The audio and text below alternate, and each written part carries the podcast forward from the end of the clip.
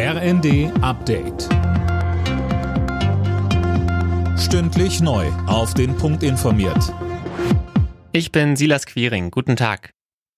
Nach dem Zugunglück bei Garmisch-Partenkirchen wird jetzt gegen drei Bahnmitarbeiter ermittelt, wegen des Verdachts der fahrlässigen Tötung. Nähere Angaben zu den Vorwürfen machten die Ermittler zunächst nicht. Der Regionalzug war am Freitag auf dem Weg nach München entgleist. Fünf Passagiere starben bei dem Zugunglück, mehr als 40 wurden verletzt.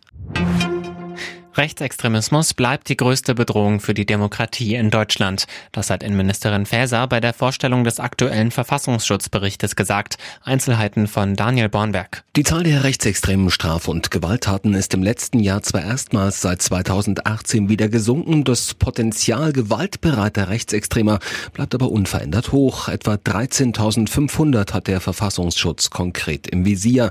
Ein großes Problem sind junge Männer, die sich im Netz radikalisieren. Auch durch den russischen Angriffskrieg hat der Verfassungsschutz viel zu tun. Neben Spionage und Propaganda erwartet man auch verstärkt Cyberattacken. In Deutschland soll es in Zukunft ein fünfstufiges staatliches Label zur Tierwohlkennzeichnung auf Lebensmitteln geben. Landwirtschaftsminister Özdemir hat seine Pläne dazu heute vorgestellt.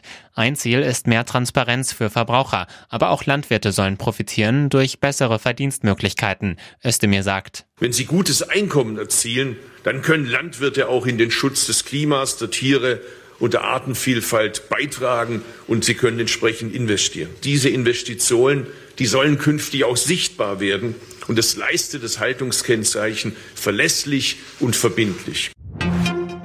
In Zukunft soll es in der EU einheitliche Ladekabel für Elektrogeräte geben.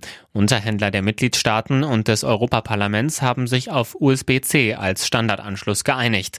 Die Regelung soll ab Mitte 2024 gelten, etwa für Smartphones, Tablets oder Kameras. Alle Nachrichten auf rnd.de